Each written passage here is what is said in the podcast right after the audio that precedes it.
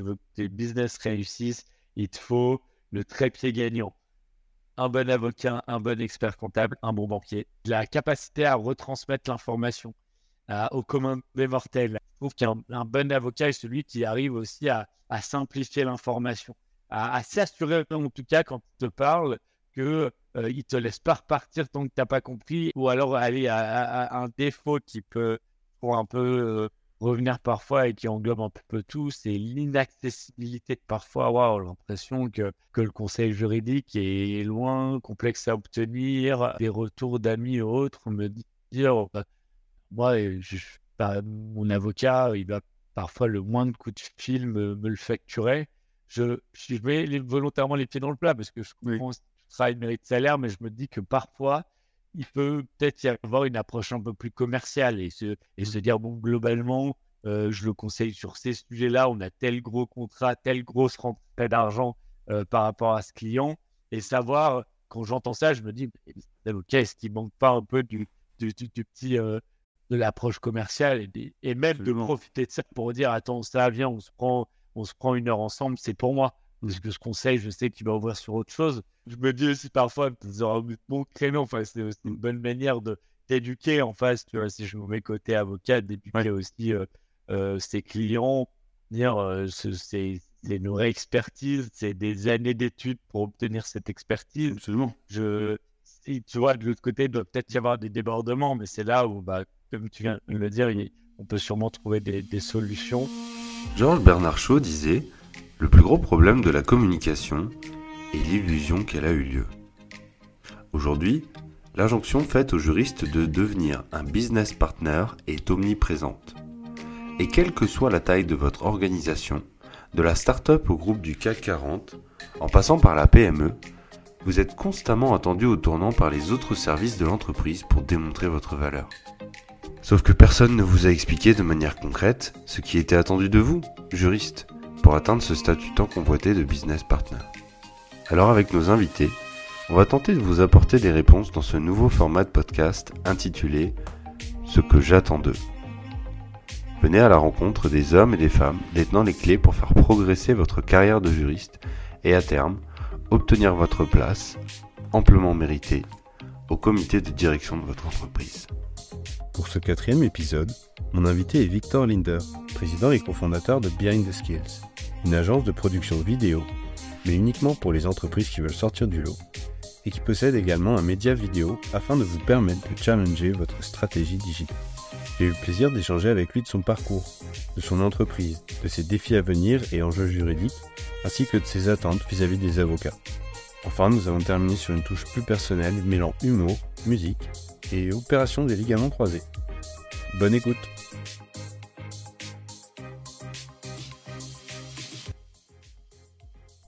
Bonjour Victor. Salut Valère. Enchanté, merci d'avoir accepté ma proposition et de, venir euh, témoigner sur, euh, sur le podcast euh, Ce que j'attends d'eux. Comme d'habitude, hein, on, peut, on peut démarrer avec, avec une présentation de notre, de notre invité. Victor, si tu veux bien un peu nous raconter qui tu es, ce que tu fais, ce que fait ta, ton entreprise, donc Behind the Skills. Tu es, tu es CEO de Behind the Skills. Est-ce que tu peux nous raconter un petit peu ton parcours, comment tu as créé la boîte et Comment tu es arrivé là aujourd'hui? Ouais, carrément, avec plaisir. Bah, déjà, merci Valère pour euh, l'invitation. Euh, j'aime bien l'idée d'accéder à un, podcast sur un, sujet un peu plus euh, juridique. Ce n'est pas les sujets dont on parle le plus, mais restent vachement importants. Pour te parler un peu de, de Behind the Skills en quelques mots, nous, on a un peu deux casquettes. On a un média vidéo qui partage les bonnes pratiques pour les métiers du digital, en marketing, en vente, en réseaux sociaux. Et à côté, on a une agence de production vidéo. On accompagne euh, pas mal d'entreprises dans, leur stratégie marketing en leur créant du contenu vidéo. Et aujourd'hui, on est un peu en train de fusionner ces, deux casquettes parce qu'on met le paquet sur une offre qu'on a appelée Behind Stars. le, nom de la cassette, il faut que je le partage. Et, euh, et là, c'est vraiment des, opérations médias en collaboration avec des influenceurs. Euh, voilà, création de contenu pour, pour mettre en avant euh, une entreprise. Ok, super. Et est-ce que tu pourrais nous dire, euh, du coup, les, les, grands enjeux, les grands défis que va devoir affronter Behind the Skills dans les prochaines années? Donc, ce, projet-là, j'imagine, en fait partie. Qu'est-ce que ça implique concrètement pour l'entreprise d'un point de vue opération, mais aussi juridique? Bah, D'un point de vue déjà opération, nous, on a un gros sujet de, je trouve, de packager son offre. et, j'aime bien en parler, ça. Quand tu es une agence, il y a certaines agences qui ont très bien réussi à le faire, nous pas encore, mais c'est de, de réussir à avoir une offre assez claire pour qu'elle puisse être packagée, qui plus est sur des opérations médias, où tu as la création d'un concept vidéo, tu as un influenceur qui va venir euh, mmh. euh, jouer dans le format, un plan de communication. Moi, demain, j'aimerais pouvoir dire, euh, voilà, bah, telle action, tel format, ça coûte tant, et qu'il pas de, que ce soit beaucoup plus simple pour les entreprises de, de, comprendre un peu ce qu'on met en place. Donc, donc voilà, en, termes d'opération, le, le, gros défi qui me, qui me vient un peu à court, à court moyen terme.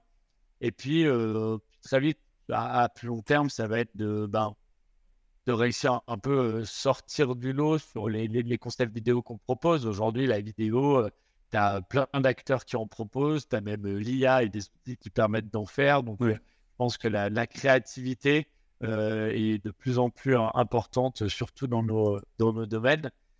Et d'un point de vue juridique, bah, ça amène nous un gros sujet euh, d'exploitation de, l'image, de rien.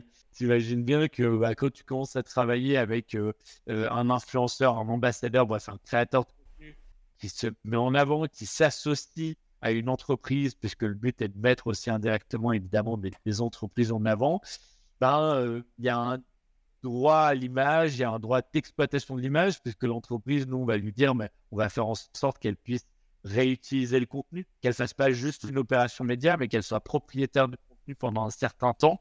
Donc pendant un certain temps, qu'elle utilise l'image de, l'influenceur. Euh, voilà, c'est un sujet important pour nous et qu'on cadre bien d'ailleurs, j'espère. Ok. Et donc euh, tes avocats, donc toi, tu n'as pas, de, pas de service juridique hein, en interne, tu n'as pas de juriste euh, dans ton entreprise pour l'instant. Quand, quand, vous aurez grandi, peut-être que vous en aurez. Actuellement, comment est-ce que tes avocats t'aident à atteindre ces, objectifs et à, surmonter ces différents défis? Nous, on avait déjà fait un gros travail avec notre cabinet au lancement de la boîte, euh, de par le média. Euh, comme je t'ai parlé, média vidéo, en fait, on reçoit beaucoup d'experts qui viennent partager leurs bonnes pratiques. Donc, à partir de là, ben, tu as déjà un sujet de, de, de droit à l'image, de s'assurer que tu fais un contenu et que euh, deux mois après, l'expert en question ne te dise pas ouais, cette vidéo de moi, là, je veux plus que tu l'utilises. Parce que nous, c'était vraiment euh, la, base de notre stratégie de, contenu. Donc, on avait travaillé euh, sur, des contrats de, droit à l'image qu'on peut aujourd'hui réexploiter qui nous permettent de bien cadrer nos projets d'opération média. Ok, donc il y a vraiment un accompagnement à la base sur l'élaboration d'un contrat de droit à l'image pour vous assurer que tout ce que vous allez enregistrer, ça va pouvoir être utilisé sur le long terme. Ouais, c'était super important pour nous et vraiment, euh, sur le, média, on a dû recevoir, je dirais, peut-être 200 personnes en, trois ans. Honnêtement, allez, je dis pas qu'il y a forcément euh, deux, trois, il y, a toujours quelques petits trous dans la raquette, en tout cas, nous, il y en avait. Mais euh, franchement, je pense que 90-95% des personnes ont signé, le, ont, signé ce, ce contrat-là. Euh, et en tout cas, pour le moment, trois ans, on n'a personne qui nous a demandé de retirer les vidéos. Ok.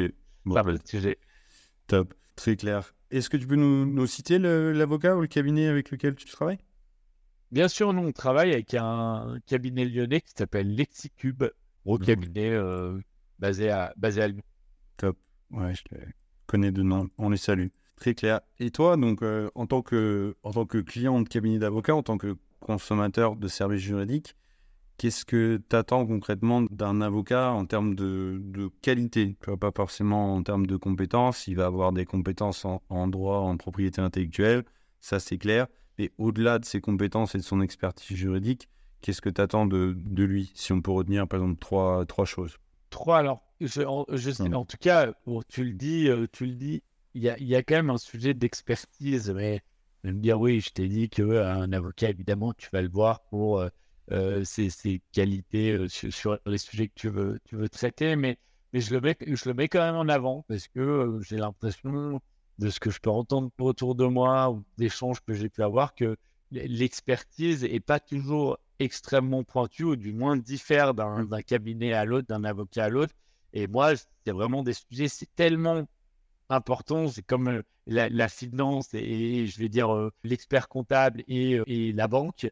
les banquiers, ben, j'attends vraiment qu'ils soient particulièrement experts de leur sujet. Parce que si on se loupe sur un de ces points-là, ça peut vraiment, vraiment être, être dangereux pour, pour la boîte. Donc, je mets quand même en avant le sujet de l'expertise que je vais, je vais pas mal regarder. Et puis, en parallèle, je suis peut-être gourmand, mais, mais je vais parler de, comment dire, de la capacité à retransmettre l'information au commun des mortels, à être conscient que euh, moi j'ai encore j'ai la chance d'avoir fait des études de commerce, dedans tu as, un peu de droit pour ce que ça vaut, que je...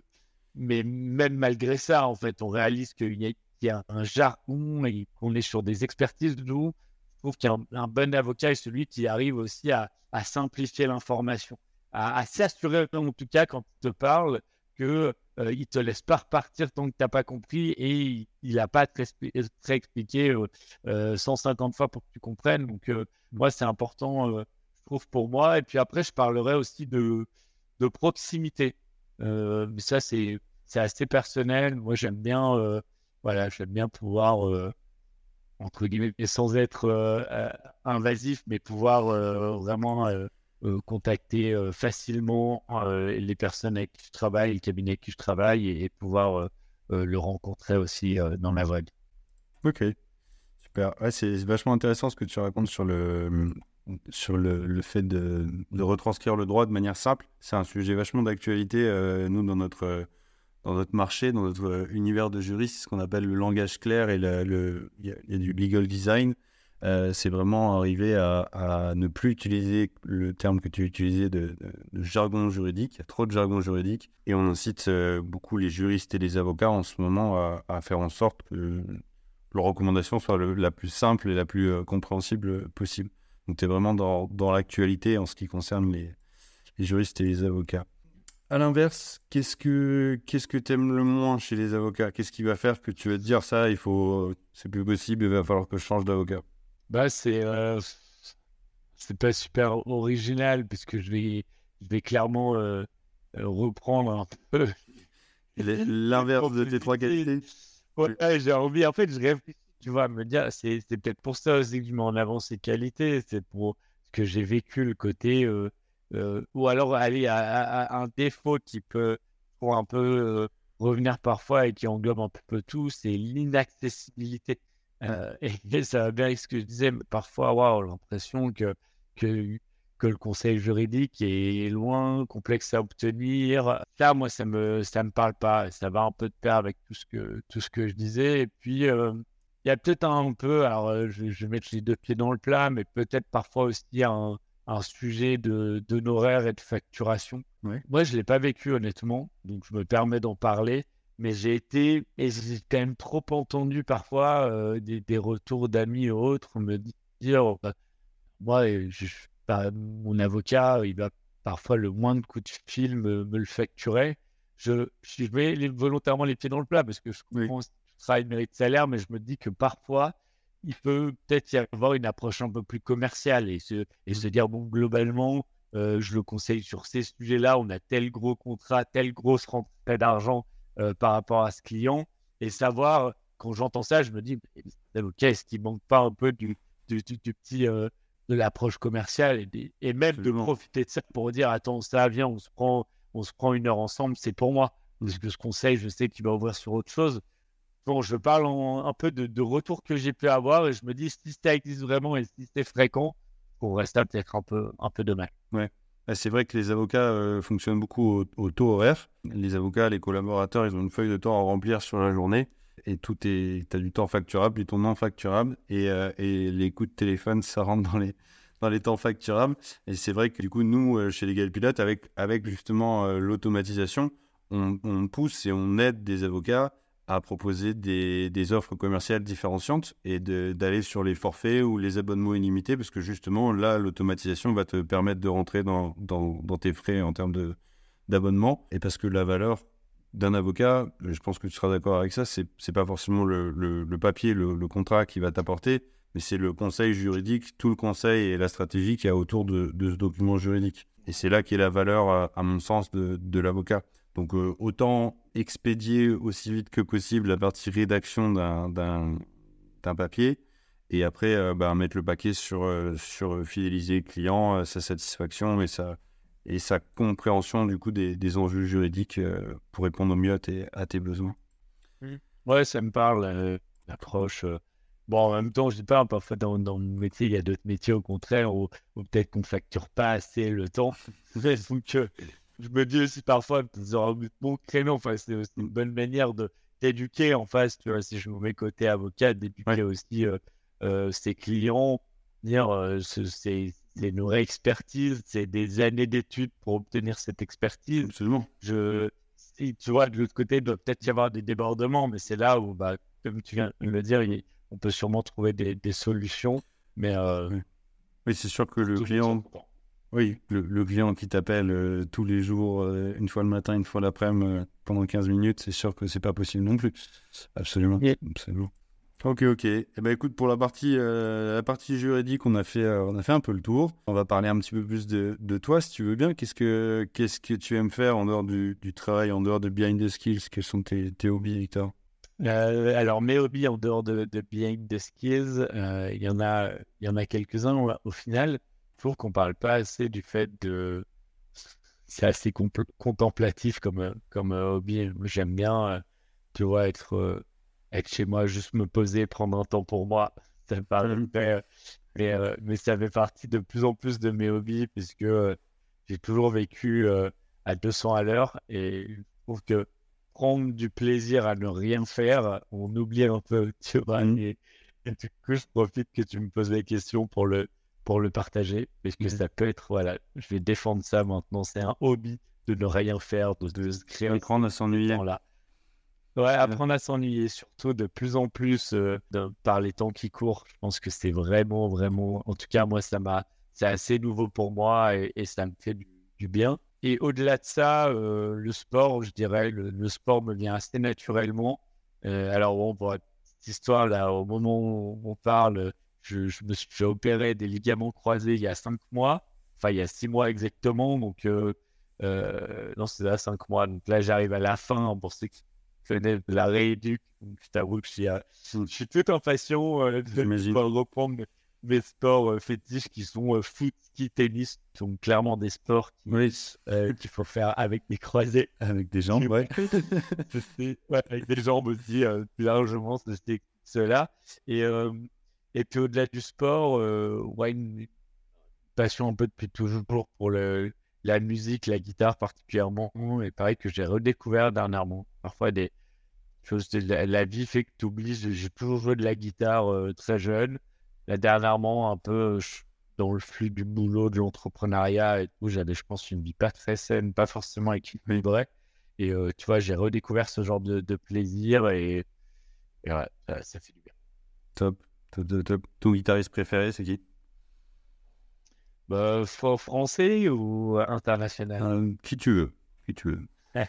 Allez, je t'en donne deux, du coup. C'est un peu parce que j'aime bien quand même. Moi, je te pose la question parce qu'en guitariste français, j'adore citer euh, Mathieu Chédid, euh, qui est pour moi, au-delà même de la France, hein, un, très très grand guitariste, mais je ne dirais pas qu'il est pas assez reconnu, il est vachement apprécié, c'est pas ça, mais en termes de guitare, de grands guitaristes sortent pas très souvent. Et vraiment, quand tu apprécies l'instrument, euh, il y a un, registre assez dingue et une passion autour de la guitare qui me, qui me parle. Et après, international, euh, vais parler de Keith Richards.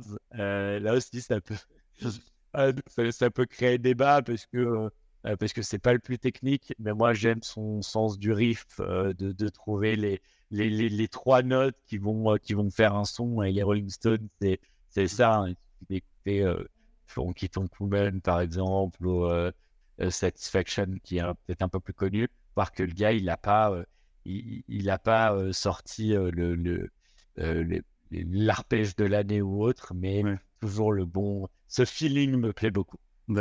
En parlant un peu d'arpège, je ne sais pas si je suis dans le, dans le bon, mais moi j'aime beaucoup Joe Satriani et, et, la, musique là, Always With You, Always With Me. Celle-là est assez, assez incroyable.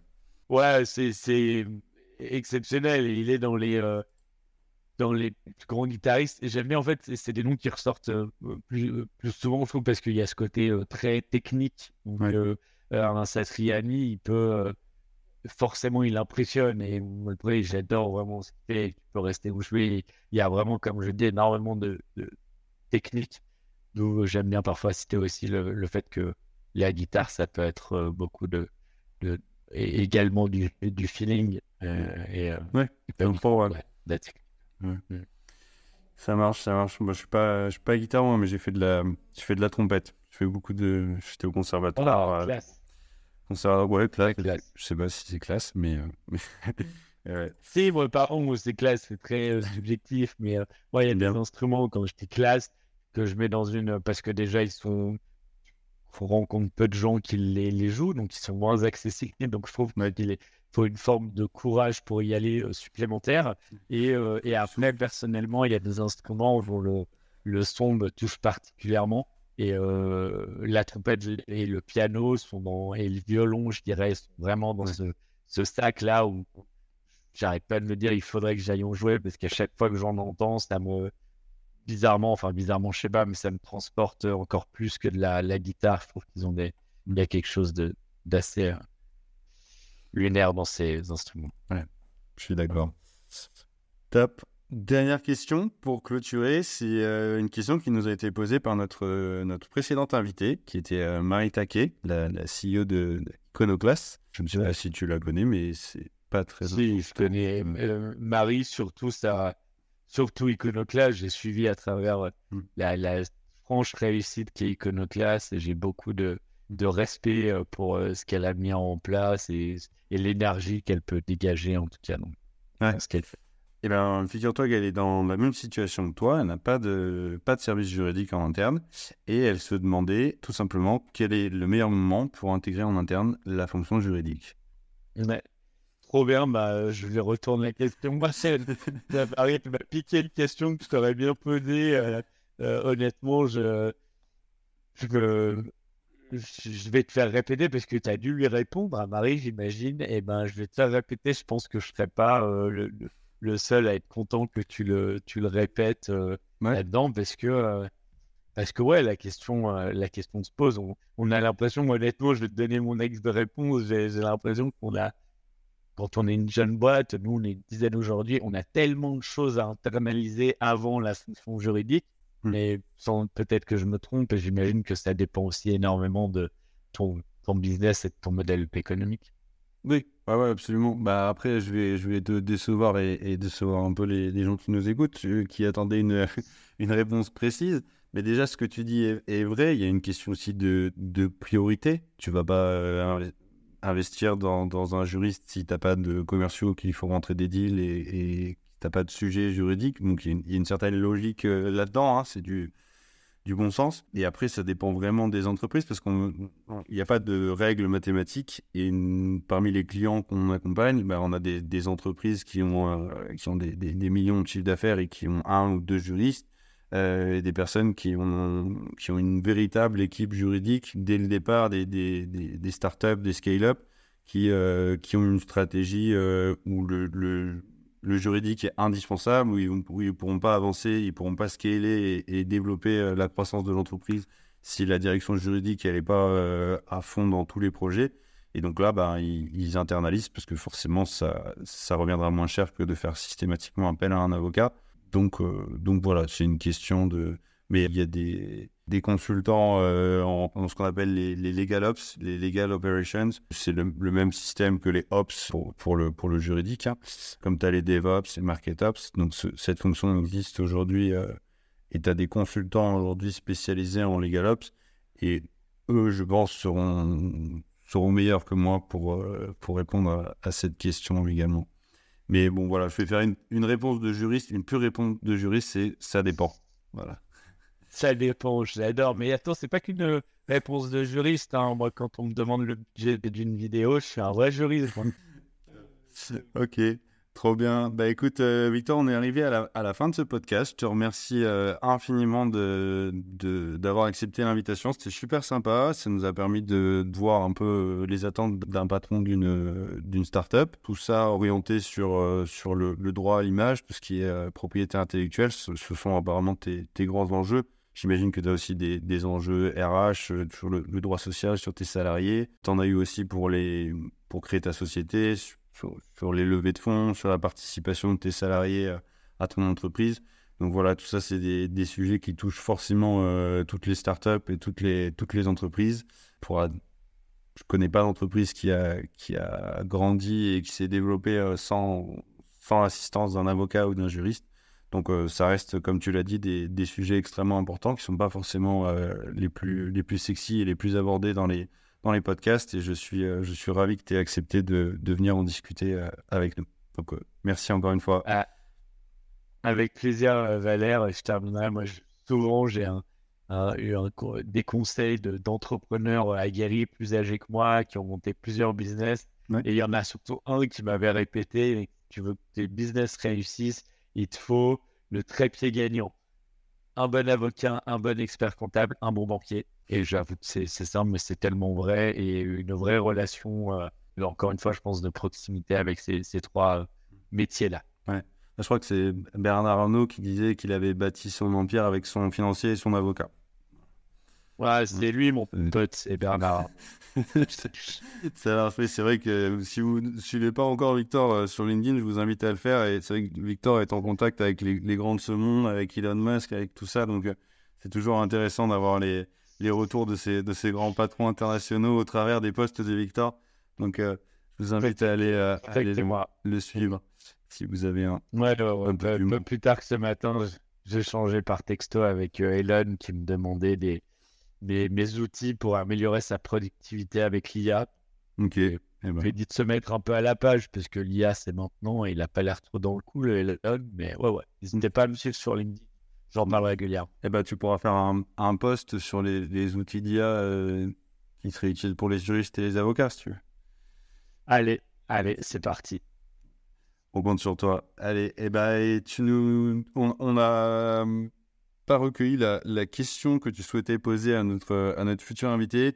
Moi, je le poserai sûrement au, futur euh, invité et voir si tu as déjà un peu répondu, mais ton avis sur la, cohérence entre le service juridique, l'importance juridique en fonction de ton secteur d'activité et même j'ai loin de ton, de ton de ta structure pardon de boîte parce que tu vois tu soulevais tout à l'heure une start-up euh, tiens levée de fonds accompagnement juridique prenons une agence une agence il y a moins de, levée de fonds on va dire est-ce que du coup on doit euh, moins s'intéresser aux, services juridiques euh, et suivant aussi les, les secteurs? Challenge un peu là-dessus parce que je sens que tu vas pouvoir lui répondre. Ça dépend. c'est possible. C'est possible. Top. Eh ben, merci beaucoup, Victor, encore une fois. Et je te souhaite une, une très belle fin de journée. Je te dis, à, je te dis à bientôt. merci à toi encore, Valère. À bientôt. Salut. L'épisode est maintenant terminé. J'espère que l'échange vous a plu autant que ça nous a plu de l'enregistrer. Si c'est le cas, n'oubliez pas de noter le podcast 5 étoiles et de le partager au plus grand nombre.